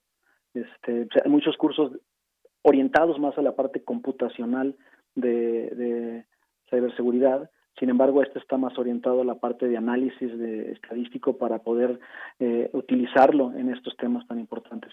Eh, por otro lado, tenemos el curso de Ciencia y Datos para Empresarios, que, eh, como el nombre lo dice, está dirigido para aquellos que, que están en alguna posición importante de toma de decisiones en alguna empresa, donde la, la, análisis de datos juega un papel importante, ¿no? Es, este, este curso realmente lo, lo da, por ejemplo, la doctora Michelle Ansarud, que es una persona que, que ha estado en el área y tiene ya trabajo en, en cuestiones de consultoría bastante especializados, ha tomado cursos en varios lugares del mundo eh, relacionados con esto y, y es y es ahora, obviamente una manera rápida de, de invitar a, a, la, a, México, que yo creo que es una de las áreas que está en fuerte crecimiento en el país, eh, toda esta parte de ciencia de datos y también utilizarla de manera correcta es una de las cuestiones que hemos tratado de estar eh, eh, haciendo en el instituto es tratar de utilizar así que los métodos que enseñamos y los métodos que hacemos de investigación de la forma más este, robusta posible, ¿no? Y esta es una manera de hacerlo. Y los otros dos cursos, por supuesto, son muy buenos. El análisis de datos con redes neuronales, que estaba con el doctor Eric Molino, que es una persona del, del IMAS, es un académico del, del, la unidad académica en el estado de Yucatán, que también es un experto en análisis de imágenes médicas y que podría ser una manera de aprovechar toda su expertise en esa dirección.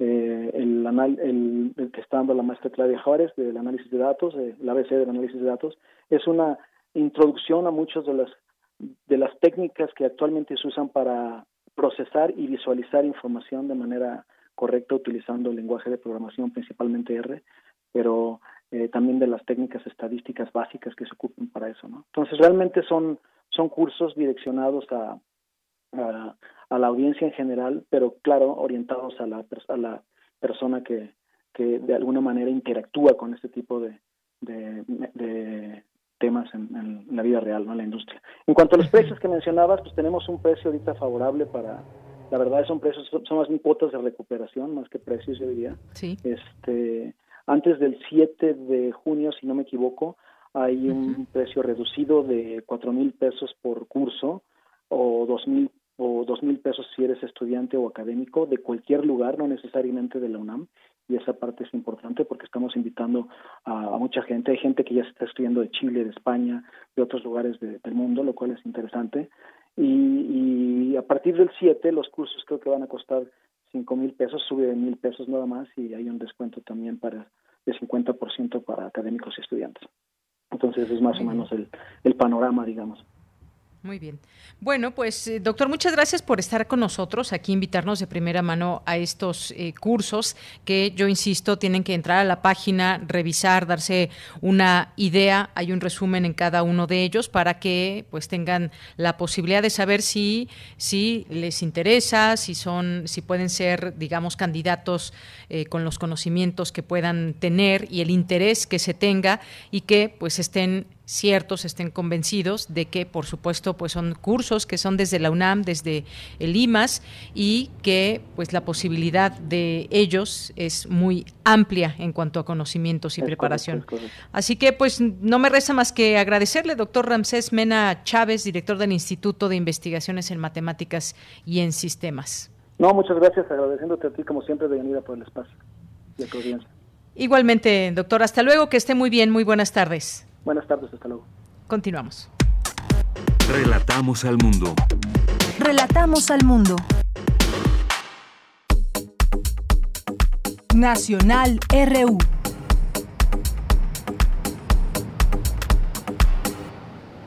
Bien, pues muy rápido aquí en los temas en los temas nacionales, pues continúa la campaña de vacunación a todo lo que da en distintos sitios y ya con el inicio de las personas de 40 a 49 años de edad aquí en la en la Ciudad de México, que son son eh, las alcaldías Milpalta, Coajimalpa, Magdalena Contreras y Coyoacán, cuatro. En otros estados también ya, ya tienen cita, ya tienen fecha para que se puedan, para que puedan eh, vacunarse y sigue latente pues el regreso a clases presenciales en algunos lugares que ya han regresado, en algunas universidades. Estaba viendo ahí el tema en el, en el norte, en Nuevo León, donde algunas escuelas han regresado y pues todo, toda la información o mucha de la información que estamos viendo pues tiene que ver con, eh, con las elecciones. Hay un dato que hoy destaca el Universal y dice candidatos dilapidan 2.973 millones de pesos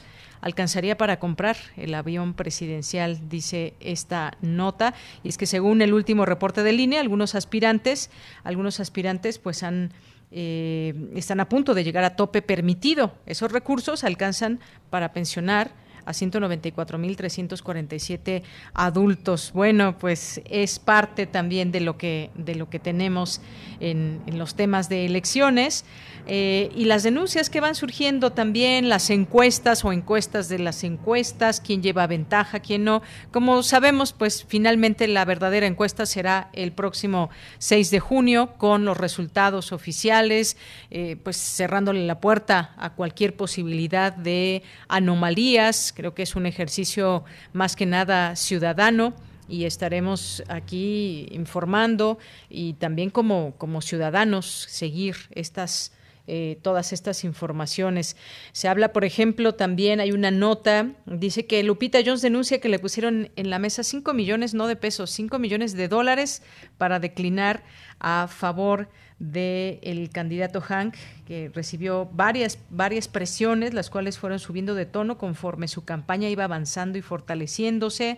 En el caso pues, de, de Sonora, también hay pues un empate técnico, hay distintas informaciones en torno, en torno a las elecciones, ya eh, pues de aquí hasta que se permita hacer estas campañas, que bueno, pues ya varios hicieron sus cierres el pasado domingo, pues se tendrán que seguir respetando todos los lineamientos del INE. Bien, pues vamos ahora, vamos ahora con más información con los poetas errantes que ya está, ya está, me informa Denis Licea, ya está Tana Ramos como parte eh, de los poetas errantes. ¿Cómo estás, Tana? Bienvenida, muy buenas tardes. Hola, eh, soy Leslie Estrada. Leslie Eh, Estrada, Leslie Estrada, eh, pues muchas gracias por estar aquí. Leslie con nosotros, pues cuéntanos qué vamos a escuchar el día de hoy. Bueno, esta cápsula que presentan mis amigas y compañeras Tania Ramos y Lupita Buenrostro se llama Enseñarás a volar. Eh, Lupita Buenrostro dedica esta cápsula a su padre Raimundo y las canciones que escucharán en la cápsula son de Joan Manuel Serrat y Roberto Muso, que han sido autores que han influido bastante en la carrera musical de Lupita. Y bueno, Muy bien. cuando somos jóvenes parece que todo es tan fácil. Queremos experimentar, salir con los amigos, salir de fiesta o tener esa vida de libertinaje que en ocasiones se pintan en las series de televisión e incluso llegamos a pensar en independizarnos. Y suele ser por ese deseo o capricho de querer vivir sin límites, sin reglas y comernos al mundo lo más pronto posible porque sentimos que todo se acaba y no hacemos nada. Por otro lado, eh, bueno, actualmente vivimos una pandemia que se ha convertido en un hecho histórico y en donde los jóvenes se han enfrentado a diversas situaciones complicadas y una de ellas es la violencia en los hogares. Y también hay jóvenes e incluso niños que aún con el COVID tienen que salir a trabajar para ayudar a su familia con los gastos, entre otras situaciones. Entonces, cuando logras salirte de casa, chocas con ese lado que ya no es fácil. Tienes que pagar tu alimento, los servicios básicos del hogar, las rentas. Y la verdad es que no siempre se cuenta con un sueldo que alcance a cubrir todos esos gastos o realmente no existe una responsabilidad para hacerse cargo de esas cuestiones. De eso va la cápsula de hoy. Bien, Leslie, pues muchas gracias. Varios, varios temas eh, que pues nos van, van a ser parte de esta cápsula de este día y como bien dices, pues con ese espíritu joven que tienen los poetas errantes, pues nos narran, nos comentan y, y, nos enmarcan también realidades que ustedes mismos viven y que comparten con pues miles de jóvenes. Así que Leslie Estrada, vamos a escuchar esta, esta cápsula y regreso contigo. Claro que sí. Adelante. Poeta soy, errando voy, buscando el sonido que dejó tu voz,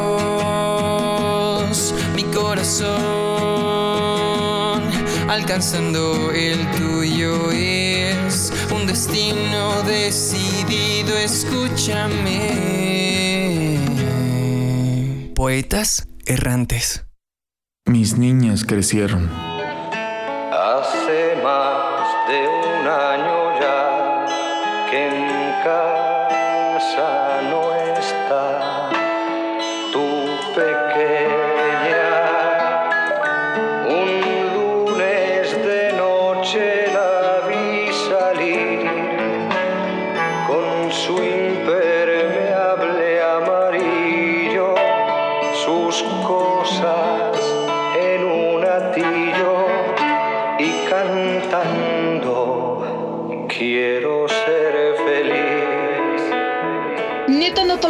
quiera controlar todo lo que hago.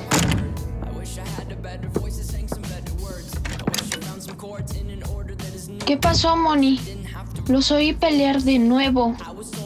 Otra vez no puedo salir. No quiere que tenga una vida. Lo odio, Sara. No digas eso. No es a propósito. Pues que se ocupe en lo suyo. Él y sus límites. Papá se preocupa. Me tiene harta. Ya no aguanto estar en la misma casa que él. Las he visto tomar sus propias decisiones, por más dolorosas que sean. ¿Qué va a ser de ti lejos de casa?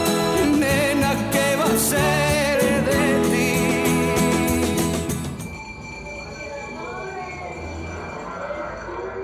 ¿Y aquí vives con más gente?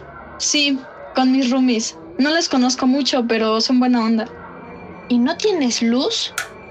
Ah, es que me la cortaron hoy. También el gas. Moni, la colonia se ve peligrosa. Ya vas a empezar.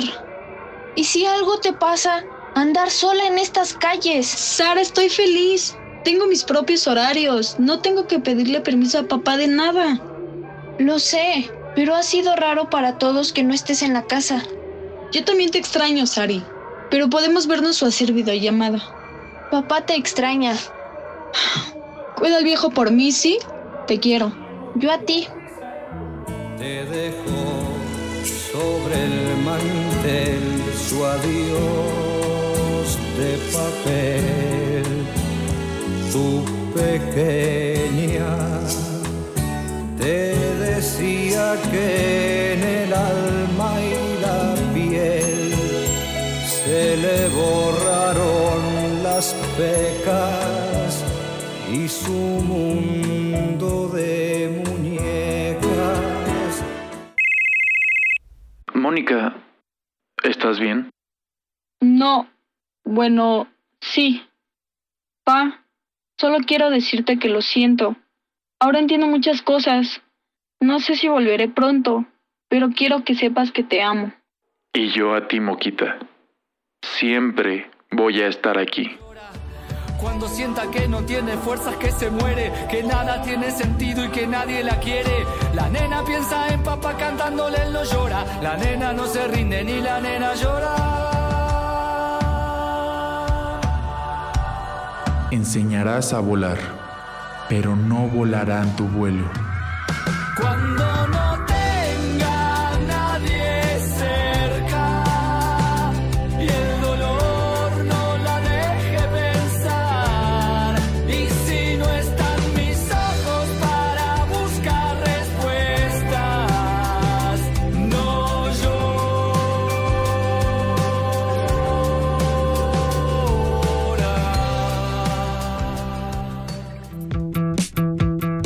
Esta es una producción de Poetas Errantes, unidos con la poesía y el corazón.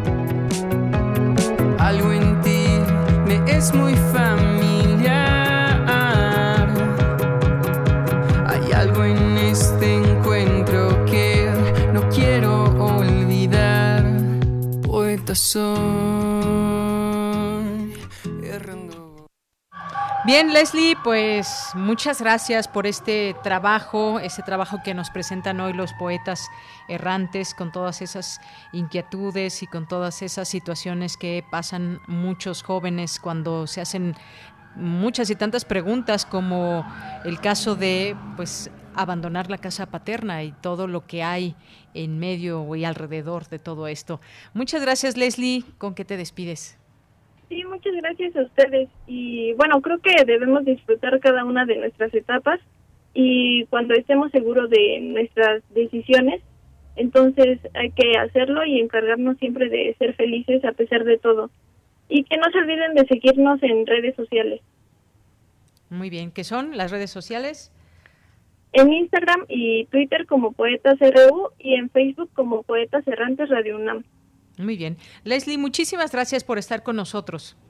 Sí, gracias a ustedes. Muy buenas tardes, hasta luego. Enseñando a volar, continuamos. Prisma RU. Relatamos al mundo.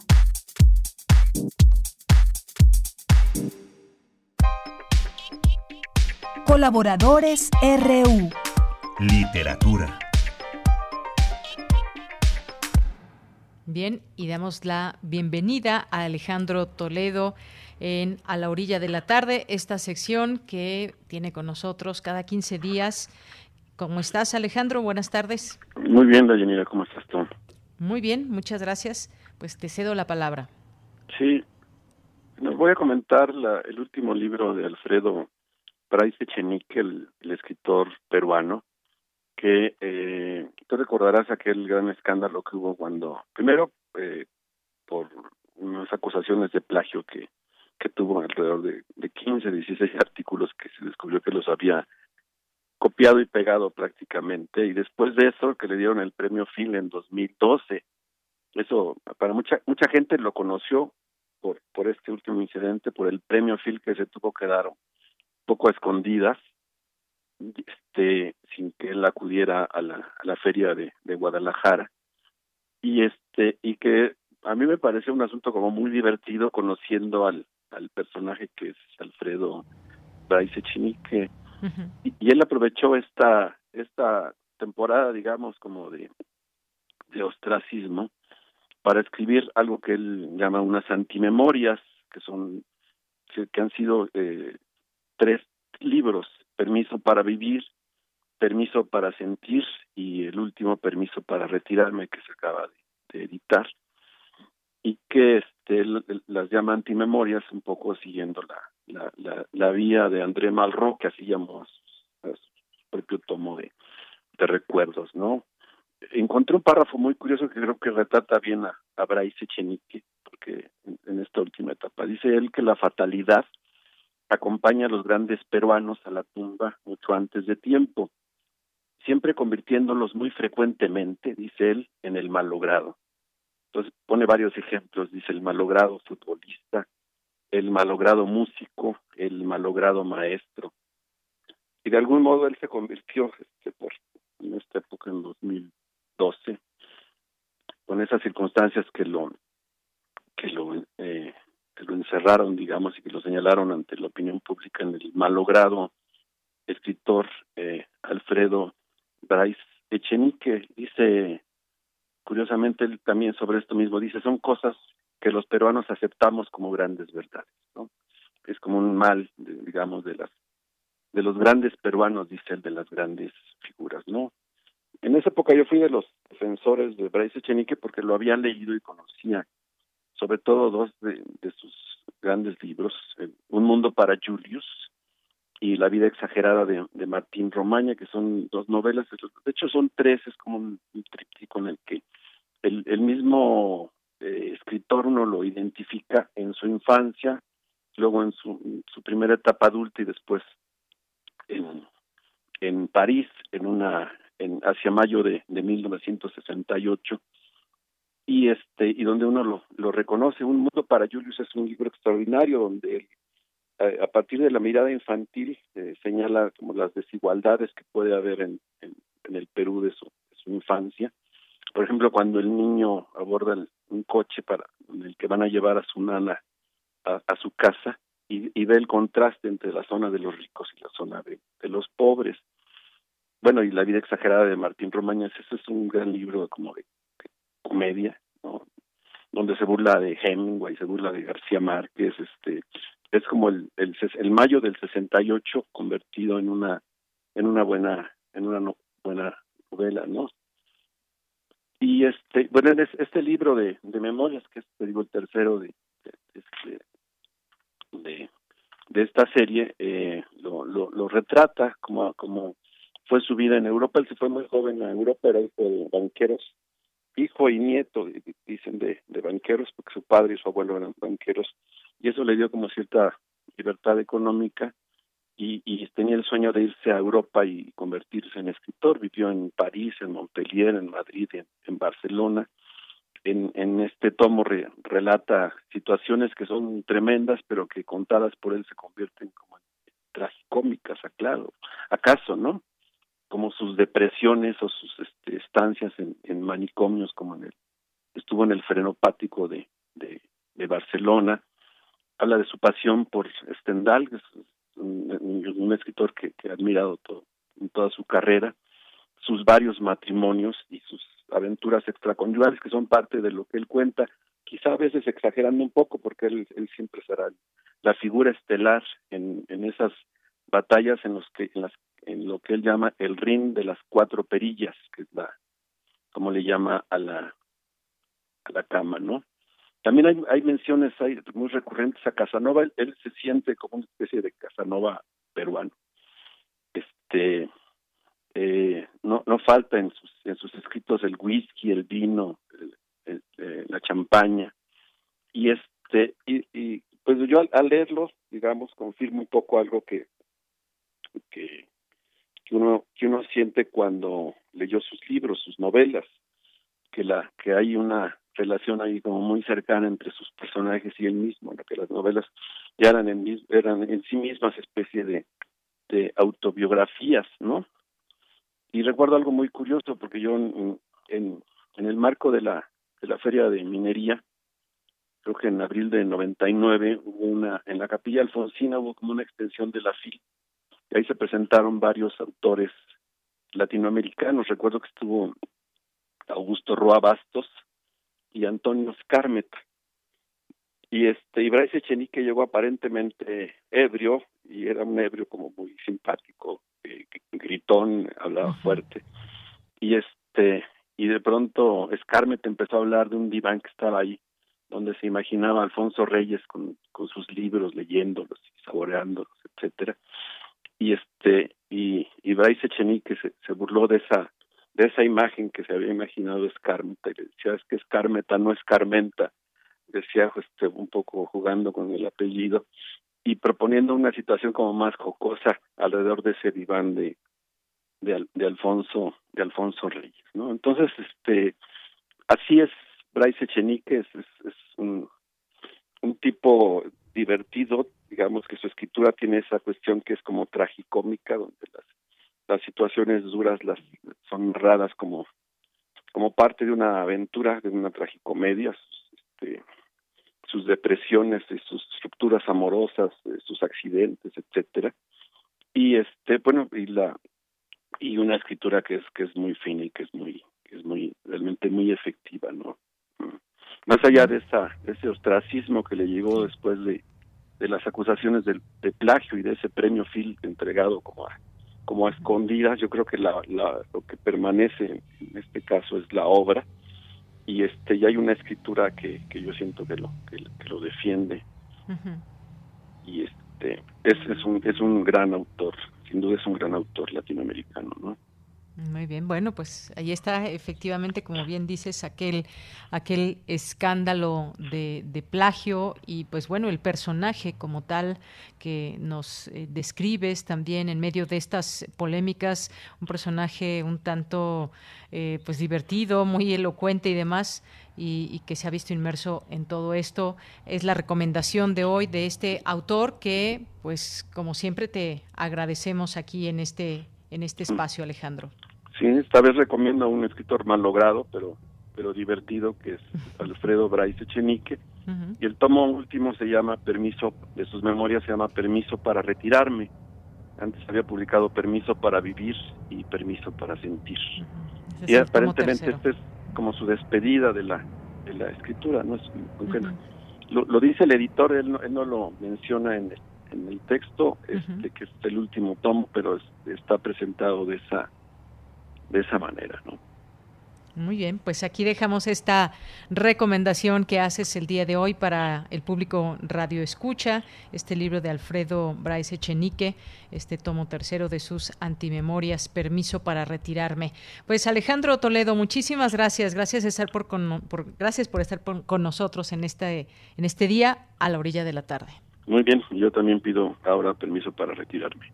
Muy bien, pues muchas gracias por, por ahora, Alejandro, nada más. Por ahora sí. Por ahora. Bueno, pues muy buenas tardes y un abrazo, Alejandro. Cuídate mucho. Hasta luego. Continuamos. Prisma RU. Relatamos al mundo.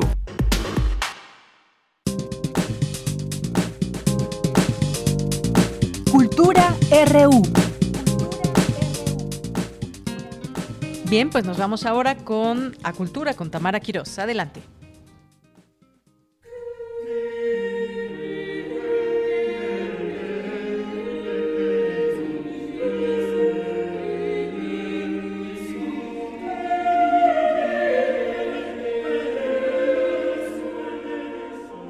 Deyanira, como siempre es un gusto saludarles, gracias por seguir en sintonía de Prisma RU a través de Radio UNAM. Para iniciar este mes les tenemos una recomendación para que se acerquen, conozcan y exploren la red digital musical actores, repertorios y procesos vinculados con el ritual sonoro en catedrales de México. Este es un proyecto auspiciado por el Programa de Apoyo a los Proyectos de Investigación e Innovación Tecnológica, también conocido como PAPIT. Y bueno, entrando en contexto, les comparto que el Seminario de Música en la Nueva España y el México Independiente, una comunidad académica internacional integrada desde 2002 por especialistas en musicología, sociología, historia, historia del arte y cultural, antropología, archivística, bibliotecnología, restauración y organología trabajan en la construcción de un paradigma epistémico.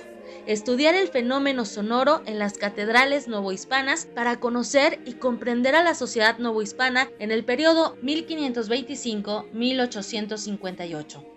La vinculación de las tres bases de datos Musicat y el enriquecimiento de la información mediante recursos audiovisuales de propia creación ayudan a su mejor comprensión a la par que permiten resaltar colectivos, relaciones y procesos fundamentales en el desarrollo y pervivencia del ritual sonoro en las catedrales novohispanas. Dicho lo anterior, les comparto que hoy se realizará el conversatorio Música Antigua en la era digital, un encuentro donde se hablará sobre el proceso creativo en proyectos de humanidades digitales y su importancia para dar a conocer y preservar el patrimonio musical de las catedrales de nuestro país. Además, Habrá presentación de materiales audiovisuales de la red digital musical del Instituto de Investigaciones Estéticas. Sobre los detalles de este conversatorio de música antigua en la era digital, habla la doctora Carolina Sacristán Ramírez, quien fue responsable del proyecto de catalogación de libros y papeles de música de archivo de la Catedral de México. Es profesora de la Escuela de Humanidades y Educación del Tecnológico de Monterrey, Campus Puebla y clavecinista. Escuchemos a Carolina Sacristán. Este conversatorio forma parte de una serie de charlas en las que estamos tratando de dar a conocer a un público más amplio todas estas actividades que hemos venido haciendo dentro del Seminario de Música en la Nueva España y el México Independiente,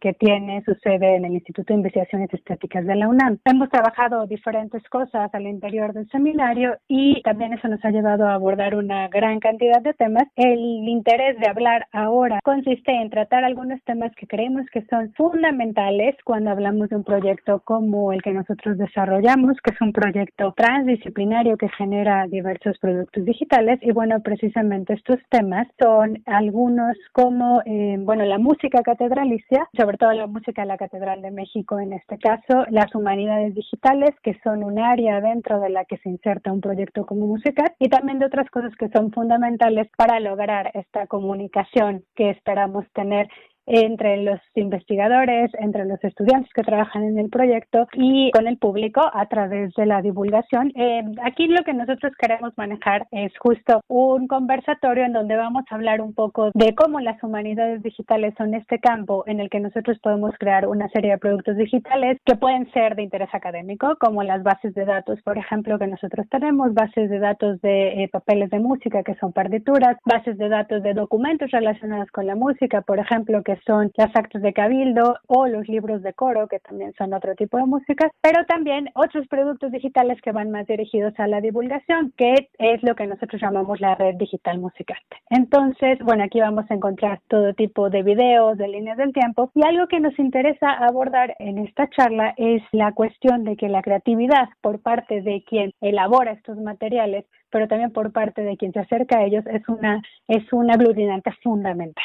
Entonces, eh, vamos a tratar un poco de todos estos temas y los vamos a ir enganchando a lo largo de nuestra plática. El conversatorio de música antigua en la era digital está organizado por el Instituto Nacional de Antropología e Historia, el Colegio de Sinaloa, Televisión Universitaria del Estado de Durango y el Instituto de Investigaciones Estéticas de la UNAM y podrán verlo a través del canal de YouTube INATV hoy a las 5 de la tarde. Es una actividad muy interesante y de acceso libre. Si ustedes que están del otro lado de la bocina quieren saber más de libros de coro, papeles de música, escuchar obras sorprendentes, descubrir personajes, así como recorrer la línea del tiempo de aquellos que dedicaron su vida a la música y de sus encuentros en catedrales, la historia y parte del patrimonio cultural de México, visiten www.musicat.com unam.mx y recuerden que pueden seguir las redes sociodigitales del Instituto de Investigaciones Estéticas de la UNAM. También síganos en Twitter arroba prisma.ru y a mí me encuentran en arroba tamaraquiros-m. Será un placer leerlos. Que tengan excelente tarde. Hasta mañana.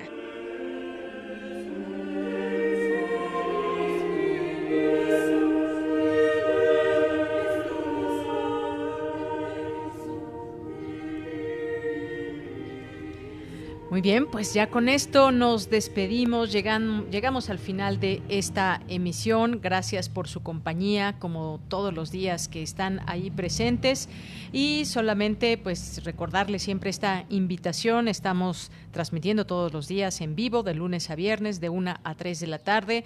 Nuestras frecuencias 860 de AM, 96.1 de FM y www.radio.unam.mx. Nos vamos a despedir con, con música. Casi nunca nos da tiempo de despedirnos con música y pues hoy tenemos esta, esta oportunidad y nos vamos con este grupo de Scatterlights un grupo que ya tiene sus ayeres, creado en 1964 y por supuesto tiene que ver con ska y es un grupo de origen jamaiquino de ska, propuesta de Denis Licea para despedirnos hoy de Prisma RU, agradeciendo, agradeciendo a eh, todos ustedes que nos escuchan, a la producción, también a, eh, Arturo González, que se quedará el resto de la tarde a través de estas eh, frecuencias en los controles técnicos aquí en Radio UNAM. Y aquí en el micrófono se despide de Yanira Morán a nombre de todo el equipo. Que tenga muy buena tarde y muy buen provecho. Lo vamos a dejar con esta canción que se llama Freedom, Freedom Sound de Scatterlights.